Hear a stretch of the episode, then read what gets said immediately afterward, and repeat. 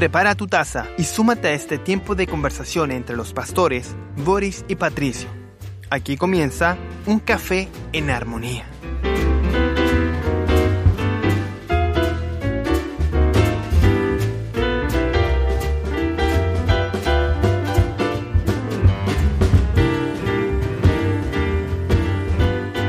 Un café en armonía, gracias al Señor porque podemos compartir la palabra del Señor a esta hora como cada día eh, viernes ya de la programación habitual. Eh, a las 11 horas nos reunimos para hacernos un café cargadito o quizás un latte, quizás un poquito de leche. Cada uno ahí tiene su propio estilo de café eh, de grano recién molido, no sé, ahí cada uno tiene su preferencia, pero lo valioso, lo maravilloso es que lo que compartimos es palabra del Señor. Y nos conectamos con el pastor Patricio Curinao para compartir este café en armonía. Pastor, Dios te bendiga. Amado pastor, ¿cómo estás tú? Feliz como una lombriz, dicen por ahí. bueno, agradecido al Señor también de poder compartir contigo este cafecito, ya, basado obviamente en la palabra del Señor que hoy día vamos a compartir, saludando a toda la hermandad, al pueblo del Señor, que sea un tiempo de gran edificación el que vamos a tener. Amén. Para quienes nos han seguido, se recuerdan de la última edición del Café en Armonía, eh, compartimos de una palabra fuerte, ¿no? Era fuerte esa palabra. ¿ah? Tiene mucha réplica todavía. Sí, sí, ¿en serio? Así, hemos tenido algunos diálogos ahí y la verdad es que ha sido una palabra muy importante para la iglesia, la que compartimos el viernes pasado acerca del ateísmo práctico, ya, acerca de la vida de los malvados. Algo diferente vamos a ver hoy sin duda, tiene que ver más con la vida del íntegro. ¿ah? Exactamente, así como el capítulo 14 nos habla acerca de la necedad, de la corrupción del hombre, del hombre malo que que el Señor obviamente rechaza, pero también Él rechaza a Dios. Pero ahora es un capítulo maravilloso porque nos va a hablar acerca de, de la integridad de aquellos que, que, que pueden gozar de, de, entrar en la presencia del Señor. Así que, sin más, vamos al capítulo 15 de eh, los Salmos. Eh, leeré la versión eh, de las Américas, Biblia de las Américas, Salmo 15, dice la palabra del Señor. Señor, ¿quién habitará en tu tabernáculo? ¿Quién morará en tu santo monte? El que anda en integridad y obra justicia, que habla verdad en su corazón, el que no calumnia con su lengua, no hace mal a su prójimo, ni toma reproche contra su amigo, en cuyos ojos el perverso es menospreciado, pero honra a los que temen al Señor, el que aún jurando en perjuicio propio no cambia, el que su dinero no da a interés, ni acepta soborno contra el inocente, el que hace estas cosas permanecerá firme. Un salmo cortito tenemos en esta ocasión, ya, de cinco versículos, pero que tiene una, una ética y una conciencia muy fuerte para aquellos que somos llamados a vivir en integridad. A partir justamente de la relación que tenemos con nuestro Señor Jesucristo, es importante ver este salmo en su contexto, ¿ah? de eh, que nace con preguntas y que el mismo salmista responde. ¿eh? Son algunos, algunos salmos tenemos que a veces comienzan o que se desarrollan a través de preguntas. ¿eh? Vimos un salmo anterior, parece que fue el 13, cuando decía ¿hasta cuándo? Oh Señor, ¿cierto? ¿Hasta mm. cuándo? ¿Ya? Donde también habían ciertas respuestas. Acá hay preguntas y respuestas al comienzo de este salmo, donde eh, el salmista, David en este caso, hace estas preguntas pensando justamente eh, en quiénes son las personas o qué cualidades tienen que tener las personas para poder habitar en la presencia misma de Dios. Y esto es, es muy importante por el hecho de que mm, hoy día vivimos bajo un mundo que está descrito como perverso y torcido. El mismo salmista anteriormente decía, ah, se acabaron los piadosos, el capítulo 12, eh, tenía una angustia ahí el salmista, pero hoy nos encontramos con un, con un David que pregunta, ¿quién habitará en tu tabernáculo? decir, Pastor Boris, que el tabernáculo era una tienda justamente que, donde se adoraba al Señor, de acuerdo al diseño que Dios le había dado, mostrado a Moisés primeramente, era un templo ambulante, por decirlo así, un templo móvil, que, mm, donde obviamente ahí residía la presencia de Dios, se manifestaba, donde habían elementos eh, que estaban eh, designados como eh, elementos que recordaban la gracia, la misericordia y la santidad de Dios, el lugar santísimo, eh, el lugar santo, un tabernáculo donde eh, solamente podía entrar el sumo sacerdote. Y de ahí que esta, esta idea del salmista, ¿quién podrá entrar a este lugar que no es cualquier lugar? Es un lugar que, que tiene características santas, divinas, y que incluso para entrar ahí el sumo sacerdote tenía que tener toda una preparación, ¿ya? Eh, no podía de buenas a primera, eh, porque se le antojó un día X uh, ir simplemente porque quiso, no, tenía que haber todo un protocolo que lo, lo descifra muy bien tanto el libro de Levíticos como el libro de Números en la escritura de ahí entonces vemos que esta primera pregunta o estas dos primeras preguntas, que el monte también santo donde el Señor se manifestaba y nadie quería ni siquiera ir porque en un momento los mismos judíos le dijeron vayan ustedes o, anda tú Moisés porque el, el, el, el, monte está con la presencia de Dios y cualquiera que lo toque va a ser fulminado. Bueno, son interesantes eh, preguntas las que hace David al respecto de, del tabernáculo y del monte santo ¿quién podrá realmente estar ahí? La verdad que cuando leemos los códigos del Antiguo Testamento era absolutamente privativo. No todos los creyentes judíos del pueblo de Dios podían entrar en el tabernáculo. Era solo un par de privilegiados que tenían toda una preparación desde lo, su vida personal, su vida familiar, su vida espiritual, incluso su vida, eh, eh, su vestuario. El vestuario de los sumos sacerdotes también estaba todo designado, estaba todo preparado para, para aquellos que tenían también esa tremenda misión de entrar a la presencia del Señor. En algunos casos, eh, bueno, en el Antiguo Testamento tú hablaste del monte. Era terrible. Y alguien una vez dijo, pero ¿cómo terrible? Porque lo terrible es algo, algo que puede incluso causar terror. Es que era así. causaba terror, porque los que se acercaban y, y el Señor no los permitía, morían.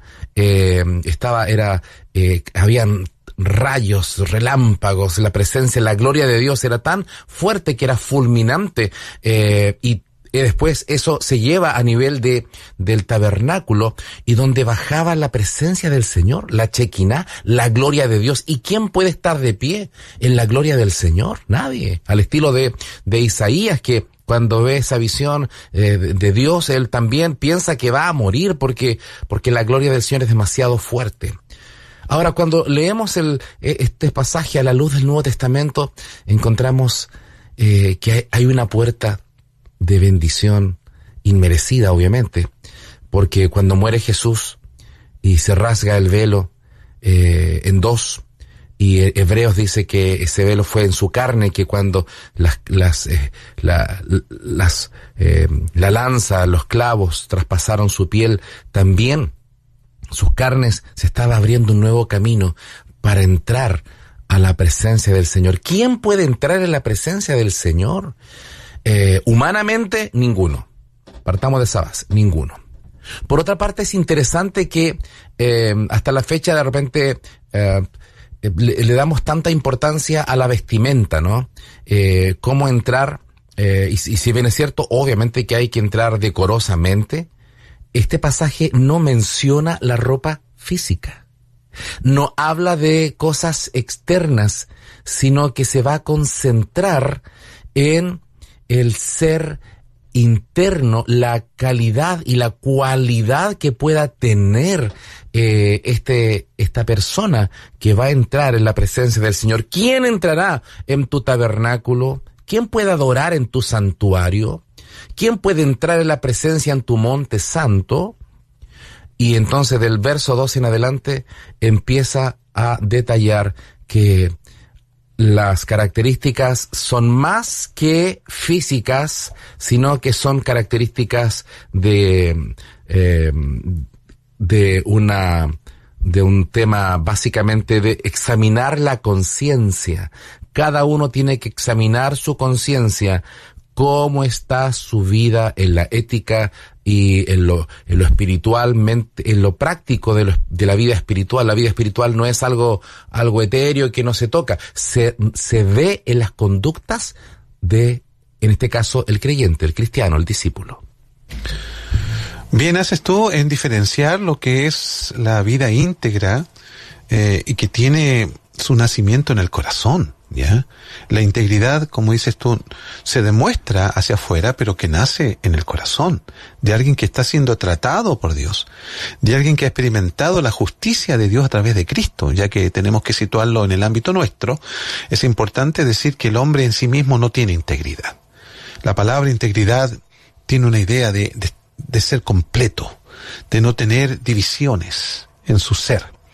En otras palabras, podríamos decir que la integridad eh, a la cual Dios hace referencia en su palabra difiere totalmente de la reputación.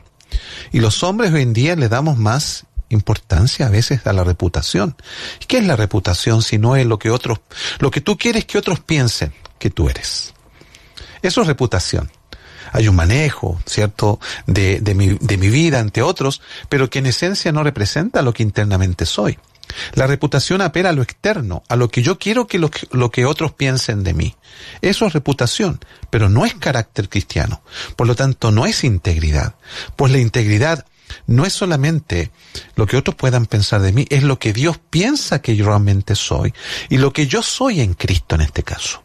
Eso es integridad que nace desde el corazón, de un corazón redimido, de, un, de una vida que ha reconocido sus hierros, sus faltas, sus pecados, pero que ha encontrado en Cristo la justicia, para presentarse ahora a Dios como tú citaste hebreo, ¿cierto? Porque ahora podemos entrar nosotros al, trono de la gracia de Dios. Y fíjate que a diferencia de los sacerdotes que tenían que prepararse, bien dijiste tú, ¿cierto? De que tenían que, incluso su, eh, matrimonio tenía que estar completamente san, sano. Su vida sexual tenía que estar incluso en, luz y en una conducta correcta. Um, era lo externo que ellos tenían que, que exudar en su vida. Sin embargo, cuando aquí David está diciendo, el que puede entrar o tocar el monte y entrar al tabernáculo es el que anda, dice. La reputación no es andar, la reputación es mostrar algo que no soy. ¿Ya? Pero andar en integridad es otra cosa. Fíjate que Pablo, en, en sus cartas, particularmente una de ellas, Efesios, habla mucho de andar en Cristo, de estar en Cristo, de estar en Él. Jesús lo, lo, lo, resumió, o más bien lo dijo, no es que lo resumió en Juan capítulo 15, cuando dijo, si permanecéis en mí, mis palabras permanecen en vosotros. Eso está realmente ligado, es andar en Cristo, eso es andar en Dios. No es simplemente mostrar que hay, hay algo que de Dios me interesa, pero que mi vida cotidiana no, no, no fluye realmente desde mi corazón. El que anda en integridad y obra justicia es algo que nace del corazón, de un corazón que está siendo tratado por Dios y que está viviendo a la luz de la palabra del Señor. Así estamos eh, compartiendo el Salmo número 15 para aquellos que se están integrando a esta hora. Y estamos en el verso 2 ya, el que, ¿quién entrará en el tabernáculo? Del Señor? ¿Quién morará en su monte santo? Y la respuesta es el que anda en integridad y hace justicia y habla verdad en su corazón. Una triada que se despliega de una vida que es temerosa de Dios. El que lleva una vida intachable. El que hace lo correcto, eh, lo que dicen la verdad con su corazón sincero, dice la NTV. Tres áreas en las cuales debemos pedir al Señor que podamos caminar, ¿no? Eh, el estilo de vida íntegro. Y como muy bien ya lo explicaba el pastor Patricio, esa integridad es eh, lo que hacemos a la luz y en también eh, de forma privada, que es la misma conducta, no por el que dirán, sino por, porque el Señor, porque somos hijos del Señor y queremos honrarle nuestra vida pública y privada. No, el íntegro no tiene una, una doble agenda, no tiene una doble vida, una vida que se ve intachable por fuera, pero por dentro está podrido y que es muy habitual en nosotros los seres humanos, vivir de cierta forma, eh, y de otra manera en la intimidad. Así que eh, nos pide el Señor ser íntegros en nuestro estilo de vida, pero también con nuestras acciones actuar en justicia. El que hace justicia, interesante porque dice que esto habla de hacer lo correcto, hacer lo que es justo. No solamente pensar en justicia, y aquí es interesante porque habla de hacer, hacer eh, el vivir haciendo lo que es correcto. Dice que Jesús eh, anduvo haciendo bien. Eh, esto nos habla de que el cristiano no solamente debe pensar bíblicamente, sino que tiene que obrar, actuar bíblicamente, actuar en justicia. Y por supuesto, la meditación de su corazón y la conversación debe ser veraz Así que tres áreas, estilo de vida, acciones, lo que hacemos y lo que hablamos. Y pensamos, por supuesto. Sí, eh, esto es muy importante lo que tú acabas de señalar bajo este término, la triada. La triada que vemos aquí en el verso 2 de quién realmente puede acercarse al Señor. Tenemos que entender que ahora nosotros podemos acercarnos al Señor por medio de Cristo. Colocamos esa base como fundamento, lo hemos dicho siempre y lo vamos a seguir diciendo, porque nadie puede acercarse a Dios por sus propios méritos, porque es como acercarse al monte o acercarse al tabernáculo, vamos a ser fulminados, ¿ya? para, bueno, para los judíos significaba eso. Nosotros hoy no podemos acercarnos a Dios sino a través de Cristo. Él dijo, yo soy el camino. Nadie viene al Padre, dice, si no es por mí, dice el Señor. Por lo tanto, esto es muy importante recordarlo. Ahora esta triada es lo que define, después de la fe en Cristo, lo que es la vida de un creyente. El andar, el obrar, el hablar la verdad. Y, es bueno acentuar esto, pastor y amados auditores, porque hoy pareciera de que eh, hay muchos creyentes que no se exigen en, en ser íntegros delante del Señor. Pareciera de que el hecho de ser salvado en Cristo eh, les da a ellos la, la, la, posibilidad de, de, hacer lo que, lo que quieran, porque son salvados.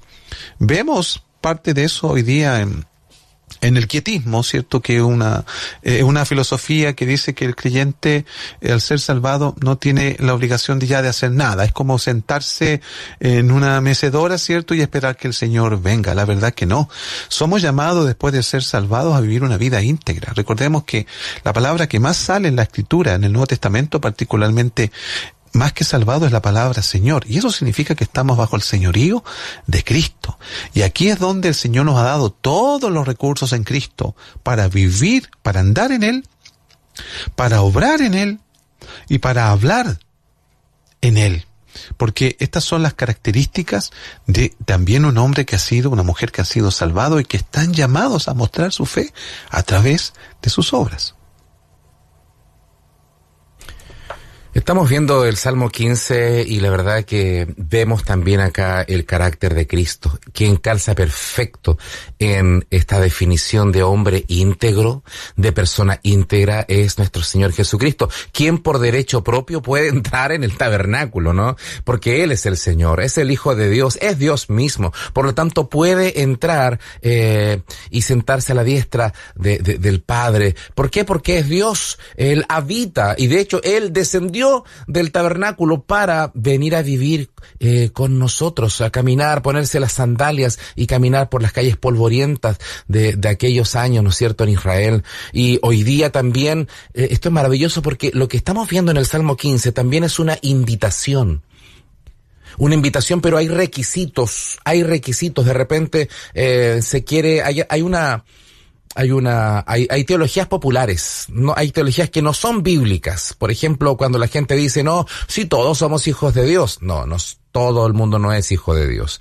Eh, solamente los que le aceptan, los que creen eh, a, a, Jesucristo, dice así Juan 1, 11 y 12, es muy claro al respecto. Eh, así que no todo el mundo es hijo de Dios. Algunos dicen, no, pero ¿cómo Dios va a ser tan malo? Eh, él va a salvar a todos. Predican un evangelio eh, donde eh, se habla de una salvación eh, universalista, donde todo el mundo que haya creído o no creído se va al cielo. Bueno, la Biblia no enseña eso. La Biblia habla de cielo e infierno. Eh, aunque el infierno fue preparado para el diablo y sus ángeles, el enemigo está arrastrando a gente a, ese lugar. Por lo tanto, debemos tener claridad que eh, ser hijos del Señor no es simplemente declarar, ah, soy hijo del Señor y punto hay requisitos que están muy establecidos en toda la escritura y también aquí, en el Salmo 15. De hecho, el verso número 3 dice, los que no se prestan al chisme, ni le hacen daño a su vecino, ni hablan mal de sus amigos, el que no calumnia con su lengua, no hace mal a su prójimo, ni toma reproche contra su amigo. Y esto es gravísimo, tan grave que en el Antiguo Testamento, quienes se levantaron contra Moisés y contra el Señor para calumniar a Moisés, el juicio fue terrible, se abrió la tierra, tragó a esos hombres eh, que hablaban mal, eh, eh, les llegó lepra a algunos por hablar mal, ¿no es cierto?, de, de, de Moisés. Esto nos habla Hoy día, claro, no estamos ni pidiendo que ocurran esas cosas. Lo que quiero poner en relevancia es la gravedad del chisme. Hay familias que se dividen, hay eh, congregaciones que pueden dividirse por temas de que alguien echó a correr algo que después no hayan cómo pararlo. Eh, una palabra, eh, la imprudencia, el hablar de más, el, el, el si a uno le cuentan, de hecho esta es una, una de las labores pastorales es de confidencialidad. Hay cosas que nos cuentan y que por supuesto quedan en la confidencia eh, pastoral, en la, en la... pero esto no es solo para el pastor, esto es para cualquier cristiano, que si alguien te cuenta algo, tú debes ser prudente y no contarlo a nadie. Vivimos en la época de funar a través de redes sociales, de hablar pestes por redes sociales, de el chisme como parte de un deporte nacional, eh, y Dios quiera que estas costumbres que no son bíblicas, no se apliquen a la ética cristiana. Por lo tanto, eh, otra triada, ¿no? Acá no atacar a las personas con la lengua, no dañar al prójimo y no arrojar vituperios, no, no, no dañar ni siquiera eh, a, a, la gente más cercana. Eso es terrible, el que divide familias, hogares, amigos. Así que está hablando de una vida que se nota que es diferente. Sí, es interesante, pastor, el que el verso 3 diga que el que no calumnia con su lengua. Nosotros vivimos en una sociedad hoy en día donde las palabras parecieran no pesar ya en la conciencia de la gente.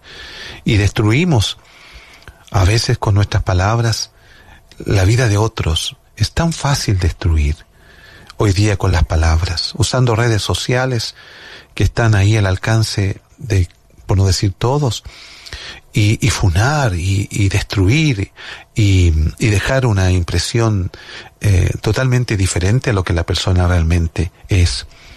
Las palabras son algo que el Señor va a juzgar severamente. Eh, encontramos no solamente en el libro de Proverbios, sino también en el libro de Santiago, eh, advertencias muy categóricas contra el mal uso de las palabras. Santiago decía que puede brotar agua dulce y agua amarga de una misma fuente, usando esa analogía, ¿cierto? Obviamente la respuesta es no. Eh, por lo tanto, de nuestros labios, ¿qué es lo que debe salir sino palabras edificantes, decía Pablo a los Efesios, ¿cierto? Que vuestra palabra sea sazonada con sal, una palabra de gracia que edifique, que anime, que instruya. Y, y, eso tiene que llamarnos la atención a que nosotros somos y debemos velar por nuestras palabras. Pon guarda a mi boca, no decía el salmista, si no me equivoco. Pon mm. guarda a mi boca. Porque nosotros podemos de repente decir palabras sin sentido, podemos herir, podemos ofender, podemos también tergiversar la verdad. Imagínense eh, lo grave ya de eh, el mal uso que hacemos de las palabras y, no solamente de decir palabras que puedan herir ¿eh? sino mal usar las palabras también. Es algo que debemos tener cuidado. A veces usamos en nuestras conversaciones palabras que no aplican a la idea, ¿ya? Yo creo que la gramática, y particularmente eh, el, idioma nuestro, español, ¿cierto? Es rico en conceptos, en ideas, y debemos los creyentes usar eh, las palabras permitidas por, por el Señor y, y, a dar a entender realmente lo que queremos decir, entendiendo de que Dios quiere que velemos por nuestra comunicación, amados. ¿ah? Es muy importante no caer en los pecados de calumnia, ¿cierto? No hacer mal al prójimo, no tener reproches hacia nuestros amigos. Los amigos hay que cuidarlos, a los amigos hay que amarlos, hay que respetarles, hay que ser fieles. Eh, no vaya a ser que estemos actuando como Judas, ¿ya? Ah, y que finalmente traicionó el corazón de Jesús.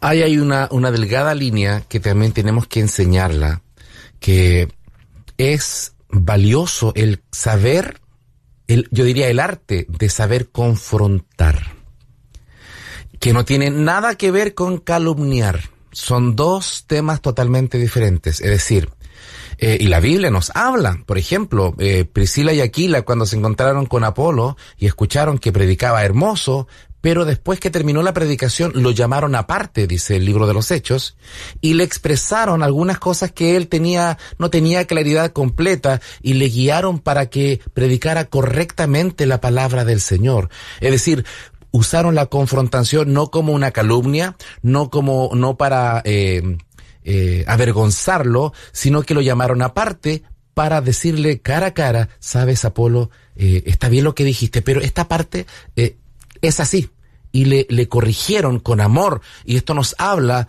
de la importancia de, de, distinguir. El calumniar es llegar y hablar lo que uno se le antoja, eh, y muchas veces sin la persona presente, eh, y sin todos los antecedentes presentes, y destruir. Básicamente tiene la, la eh, el ánimo de, de, de, denostar, de difamar, de destruir, de causar un, un, un daño. Pero cuando podemos tener la asertividad, no como las personas que dicen yo digo lo que pienso y punto, es que soy sincero, pero sin gracia de Dios puedes caer también en ser alguien que puede traer destrucción eh, a una iglesia, a una familia, a amigos. Eh, de hecho, el verso que va a continuar nos habla acerca de, de tener claridad al respecto. El verso número 5, perdón, número 4, dice, eh, los que desprecian a los pecadores descarados y honran a quienes siguen firme, fielmente al Señor y mantienen su palabra aunque salgan perjudicados. Por una parte, eh, el, justo que va a entrar en el tabernáculo, en, en el monte santo, eh, es una persona que es prudente, íntegra, intachable, eh, que no se presta para el chisme, pero que sí tiene claridad de lo bueno y lo malo y que si es necesario corregir o llamar la atención a una conducta que es incorrecta, lo puede decir con firmeza sin ánimo de destruir, pero sí de dejar en claro ciertas cosas. Por lo tanto, esto habla de, de una madurez, pastor, porque aquí estas cosas se podrían confundir eh, y tienen claramente líneas totalmente diferenciadas. Eh, y después dice, eh, después de, que aquel que desprecia lo malo al, al pecador descarado y lo que hace, pero honra, honra a los que siguen fielmente al Señor. Por lo tanto, es una persona que es madura, es una persona que tiene un carácter claro, que no se presta para dañar, sino para corregir si es necesario y para bendecir a aquellos que honran al Señor. Sí, este es un principio muy importante que lo vemos reflejado en el Nuevo Testamento cuando el apóstol dice, ¿cierto?, que debemos procurar hacer el bien partiendo por la familia de la fe. O sea, no podemos nosotros pretender ayudar a los demás si sabemos que tenemos un hermano en Cristo, una familia, un matrimonio, que está pasándola mal. Debemos comenzar por casa, a bendecirnos. Estos son principios importantes, son mandamientos importantes. Al hablar de integridad y particularmente de este pasaje, algunos podrán tener la sensación de que no encajan con esto, de que esto ya es para los más consagrados, de que esto ya para aquellos que han alcanzado madurez como tú usaste la palabra y que me parece que está muy bien usada. Pero debemos recordar que en Cristo nosotros tenemos recursos espirituales, tenemos la verdad de Dios, tenemos el Espíritu Santo, tenemos una iglesia local. Todos estos recursos y más están dados por el Señor para que nuestras vidas reflejen a Cristo, que es la verdadera integridad. Reflejar a Cristo desde adentro del corazón, de tener motivaciones correctas. Todo esto puede producirlo y lo produce el Señor en la vida de aquellos que se acercan, no aquellos que reniegan o que simplemente se resignan a decir, no, la verdad es que yo no voy a alcanzar esto. Y, tienen un pensamiento deprimente al respecto. No. Nosotros los creyentes, si fuimos salvados por el Señor, y Él nos dio su Espíritu Santo, nosotros no podemos claudicar en lo que el Señor desea y está haciendo. Recordemos que este es un proceso de santificación que está motivado por el Espíritu de Dios, guiado por el Espíritu de Dios en conformidad a su palabra. Porque Dios quiere llevarnos a esta integridad que es Cristo. La meta de, del Señor es hacernos parecidos a su Hijo Jesucristo. Eh, ¿Quién hace esta tarea? La hace obviamente el Espíritu Santo eh, con la palabra de poder para transformarnos. Ahora, ¿Qué hacemos nosotros? Bueno, tenemos que disponernos a creer que el Señor puede hacer esto, no, no caer en un pesimismo, ¿cierto? De pensar que esto no es posible. No, si el Señor nos salvó, que era lo más difícil, ¿cierto? Ah, y que le costó la vida al Hijo de Dios. Bueno, ahora el Señor a través de su Espíritu quiere producir en nosotros eh, estos hechos eh, que vemos aquí en este capítulo 15, estas obras en cuyos ojos dice el perverso es despreciado, pero honra a los que temen al Señor. Nosotros tenemos que honrar a aquellos que son de la familia, de la fe, no con eso menospreciar a los demás, sino partiendo, tener prioridades. Un hombre de Dios, una mujer de Dios tiene prioridad en cuanto al bien que va a hacer. Si sabe que en su iglesia hay alguien que está necesitado, debe procurar ir allá primero, ¿ya? Luego también, si le alcanza, ayudar a los que quizás no están en las esferas de la fe todavía, como un testimonio para también llevarles a Cristo. Ahora, este ser humano no es un ángel, como usted decía, esto es, son creyentes como usted, como nosotros, que no, no hemos alcanzado la perfección para nada, pero que estamos caminando eh, con la gracia del Señor y que estamos aprendiendo estas lecciones. Pero seamos realistas. ¿Por qué digo esto? Porque no esto, como, como dice Pablo, no es que lo haya alcanzado ya, Exacto. ni que ya sea perfecto. Esto habla de que también tenemos que hacernos responsables de aquellas cosas que quizás dijimos de forma incorrecta. Y eso lo dice la escritura. Estamos en el verso 4, y en la última parte del pasaje, y dice, y mantiene su palabra aunque salga salga salgan perjudicados. En la, en la 60, versión 60 dice, el que aún jurando en daño suyo, no por eso cambia. Esto habla que este hombre, esta mujer que vive en integridad, se hace responsable de, de sus dichos y de sus actos. Y si en algún momento, pastor, tenemos que reconocer que nos equivocamos, aunque quedemos mal parados, tenemos que reconocerlo el tratar de ocultar, no, es que yo no fui, sabiendo que uno fue. Tenemos que también eh, reconocer que nos hemos equivocado, que quizás hemos perjudicado a alguien, hemos dañado, y por eso es necesario el pedir perdón al Señor y a nuestro prójimo. Pero este hombre íntegro no es un ángel, ya lo dijimos, es alguien que también ha tenido que aprender y muchas veces ha tenido que aprender con dolor. O si no, pregúntele a David. David, este hombre conforme al corazón de Dios, vivió la amargura de de sentir que le ha fallado al Señor y lo expresa después públicamente en el Salmo 51, llegando a arrepentirse frente a todos. ¿Quién hace eso? Muchas veces uno se arrepiente pero para con uno o en un círculo cerrado, pero publicar ante todos que uno se equivocó y que pide perdón, eso habla también de la grandeza de un hombre, de una mujer que ha alcanzado eh, la gracia y la madurez en Cristo. Por lo tanto, este hombre íntegro reconoce sus fallas, pero así como las reconoce, el Señor eh, sabe que su arrepentimiento es genuino y su cambio es verdadero. Sí, efectivamente. ¿eh? Yo creo que aquí hay, hay muestras de lo que es una vida íntegra. Y que bendito sea el Señor que nos muestra, primero, que la integridad en Cristo es totalmente posible, por cierto. Y segundo, cómo realmente nosotros debemos procurar esa integridad. El que aún jurando en perjuicio, dice, suyo, no cambia. Yo creo que aquí es donde está la prueba máxima muchas veces de lo que es la integridad. De que tienes que decir la verdad a pesar de que eso signifique que te echen del trabajo, que no recibas eh, un dinero, que no tengas un beneficio. Vivimos en una cultura, pastor, donde uno miente tanto y altera tanto la verdad para conseguir beneficios. Los que postulan a una casa, por ejemplo. Los que tienen que postular o, o los que tienen que dar datos para acceder a la, a la educación universitaria. Los que, los que tienen que llenar datos o currículum para acceder a un trabajo que, que pretende ser muy bien remunerado. ¿Alteramos, alteramos los datos para obtener aquello? Ah, ¿Cuántos de nosotros hemos estado en situaciones en que a lo mejor hemos, hemos obtenido el beneficio que deseábamos, pero a costa de una mentira, a costa de una falsedad, de una falsa información? ¿O cuántos hemos perdido oportunidades porque tuvimos que decir la verdad? ¿Cómo mira Dios estas cosas? Porque todo está delante de sus ojos. Y, tenemos que decir con tristeza de que en, en la vida eclesial hay quienes han obtenido beneficios mintiendo. Y eso es lamentable porque eso afecta el carácter que Cristo quiere desarrollar en cada uno de nosotros.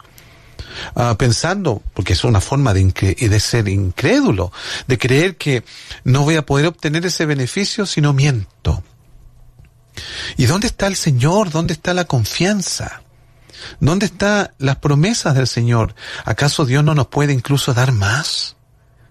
Que, que, que aquellos si somos leales a su palabra y nos confiamos plenamente a Él, entonces, cuando nosotros optamos por la mentira para alterar la información y obtener así un beneficio rápido, lo que estamos entre, eh, mostrando en esencia es que no nos estamos confiando al Señor. Que el Señor nos ayude a través de esta palabra a entender que el Señor está dispuesto a bendecirnos mucho más de lo que el mundo quiere bendecirnos, entre comillas, a través de vivir una vida de mentiras. Hace poco alguien me me consultó acerca de eso. Y él, a sabiendas de que si, si mantenía la palabra veraz, iba a perder beneficios, eh, él optó por, por la verdad. Y no siempre es fácil porque pareciera que se premia, incluso se ocupa esa expresión a la chilena, así como como que se premia al pillo, como que se busca el atajo fácil y como que eh, es más ladino, es como aquel que, que logra aquello dándole una vuelta corta. Eh, y eso quizás puede ser incluso hasta cultural. Pero en este caso el Evangelio también entra en la cultura y transforma aquellas cosas que no corresponden a los principios de Dios. Así que no podemos decir, no es que aquí somos así. Eh, bueno, capaz que así sea, pero en Cristo somos nuevas criaturas. Por lo tanto, no es cosa de la cultura, no es cosa de que es que el sistema y buscamos excusas, por lo tanto estamos hablando eh, de optar no a un beneficio estatal, no estamos hablando de entrar a un buen trabajo, no estamos hablando de alcanzar eh, la casa propia, lo que estamos hablando Estamos en el Salmo 15 para quienes están preguntando dónde están. Estamos en el Salmo 15 y se abre este salmo con la pregunta, Señor, ¿quién habitará en tu tabernáculo? ¿Quién morará en tu santo monte? Y aquí tenemos que hacer también el link, por así decirlo, con que para entrar a la presencia del Señor no es por méritos. Entonces, ¿cómo se puede responder a esto? Eh, aquí pareciera que son méritos y no, no son méritos. Lo que estamos viendo es el resultado de que alguien ha sido justificado por Cristo. El íntegro, el justo, no lo es a fuerza de propia voluntad porque si no seríamos una religión humanista. Lo que estamos hablando que cuando la salvación se ejecutó en nuestra vida, cuando el Espíritu Santo nos llevó a aceptar a Jesucristo, se produjo el milagro de la redención, se produjo el nuevo nacimiento. Y Pablo llega a decir, ya no vivo yo, mas vive Cristo en mí. Y, también dice, el que está en Cristo, nueva criatura es. Las cosas viejas, las costumbres viejas, los pecados viejos, todo eso ya se fue. Mm. Ahora son hechas nuevas. Por lo tanto, no son requisitos para entrar al cielo, sino que es el resultado de una vida justificada, verdadera en Cristo y que se va a ver reflejado en actitudes. Es muy buena tu aclaración, pastor, porque no estamos estimulando la moralidad ni la ética sin Cristo en el corazón. Mm. Porque nadie, nadie va a presentarse delante del Señor por sus méritos, no va a ser aceptado. La única aceptación que hace Dios es si Cristo está en nuestro corazón, si le hemos confesado como Salvador y Señor. Si bien después de ser creyentes, ser salvados por Él, sí debemos procurar la más alta de las moralidades, porque tenemos la palabra, tenemos el Espíritu Santo, pero no como eh, algo que nos haga delante de Dios merecedores, no, es básicamente porque al tener a Cristo en el corazón deseamos todo lo de Dios y Dios no va a engañar. Dios no va a mentir. Dios no va a alterar las cosas para, no necesita hacerlo porque Él es Dios y es un Dios santo y perfecto y desea que sus hijos anden en esta integridad. No solamente mostrando reputación, ah, dando a entender o querer que otros piensen de ti algo que no eres, sabiendo que el Señor sabe realmente quiénes, quiénes somos, y Dios puede producir la vida santa en nosotros para que cada día nos parezcamos más a Jesús. Esa es la integridad, esa es la verdadera ética y esa es la verdadera moralidad. Estamos viendo acá en el Salmo 15, ya estamos en el último verso, eh, en que habla acerca de costumbres de aquellos años y que hasta la fecha se siguen manteniendo. En Chile existe gente que presta dinero, pero es con una usura tremenda, un interés leonino, fuera del sistema, aparte de los bancos. Estamos hablando de personas que, que incluso existen mafias actualmente. Esto es lamentable, pero esto ha ido creciendo. La delincuencia, las estafas, eh, las mafias que han llegado, eh, se han instalado, han ido cambiando el panorama eh, de nuestro país y, y siempre ha existido maldad en el corazón del ser humano. Pero acá dice que que aquel que es íntegro, obviamente que su dinero no da a usura, porque la usura que es es saber que vas a dañar a alguien. Saber que la persona a quien se le prestó un dinero va a ser imposible que lo devuelva, pero hay personas que por la desesperación eh, llegan a estos prestamistas eh, eh, informales y después se les cobra a la fuerza, incluso con armas. esto existe en el mundo, en Chile, pero lo que está hablando es que aquel hombre, aquella mujer que es íntegro, que es justo en Cristo, tiene una conducta totalmente distinta, que ni contra el inocente admitió cohecho, no acepta soborno contra el inocente. Eh, está hablando de, de un estilo de vida completamente diferente. Al contrario esto, es alguien que es generoso, que da, que bendice. Eh, y muchas veces hay personas que, que llegan eh, a, lugares con intereses oscuros, ¿no? De repente llegan personas a, a, pedir dinero sabiendo que no lo van a devolver. Eh, así que tanto el que presta como el que pide muchas veces se enreda con temas de ética. Eh, y por eso tenemos que tener cuidado. Me acuerdo que en algún momento mi padre, pastor, pastor ya viejo, eh, un hombre de Dios, me dijo, nunca prestes dinero. Si en algún momento alguien te pide, dale algo de lo que tengas pero no, eh, no, no, no, prestes dinero. Me ha servido tanto ese consejo para el ministerio, porque muchas veces hay personas que, que, piden y después no pueden devolver y al final no aparecen, desaparecen. Por lo tanto, el tema de, de, las finanzas, de la prudencia, de la ética y de la generosidad cristiana eh, es un tema también espiritual, pastor. Sí, aquí llegamos a, a, consejos que son muy importantes en torno al dinero. ¿ah? Aquí eh, Recordemos que el dinero, eh, el dinero ayuda, ¿ya?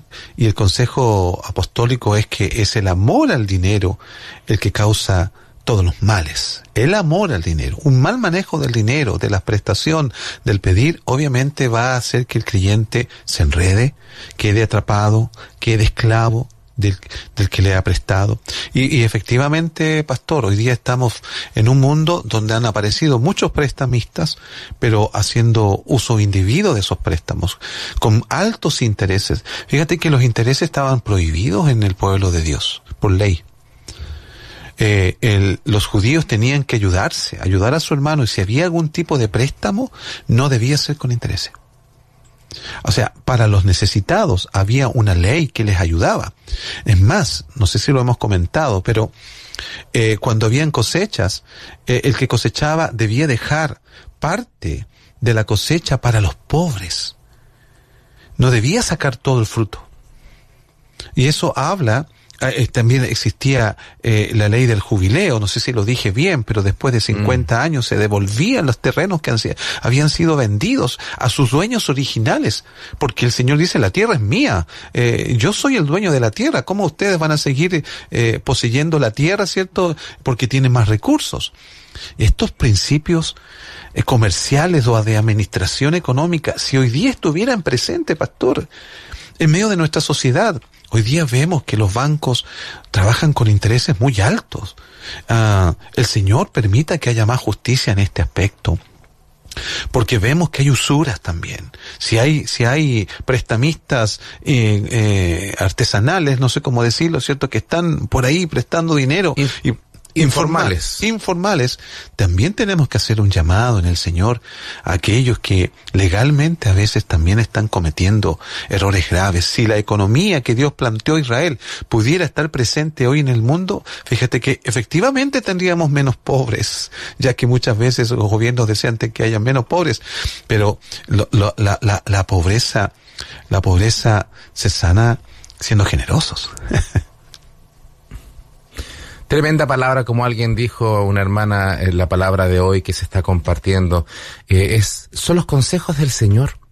Estamos en el Salmo 15 y si nos terminó el tiempo podríamos seguir explayándonos en esto, pero les invitamos que usted lo haga en casa, que lea, que relea, que pida al Señor sabiduría para obedecer. Y finaliza el Salmo con las siguientes palabras.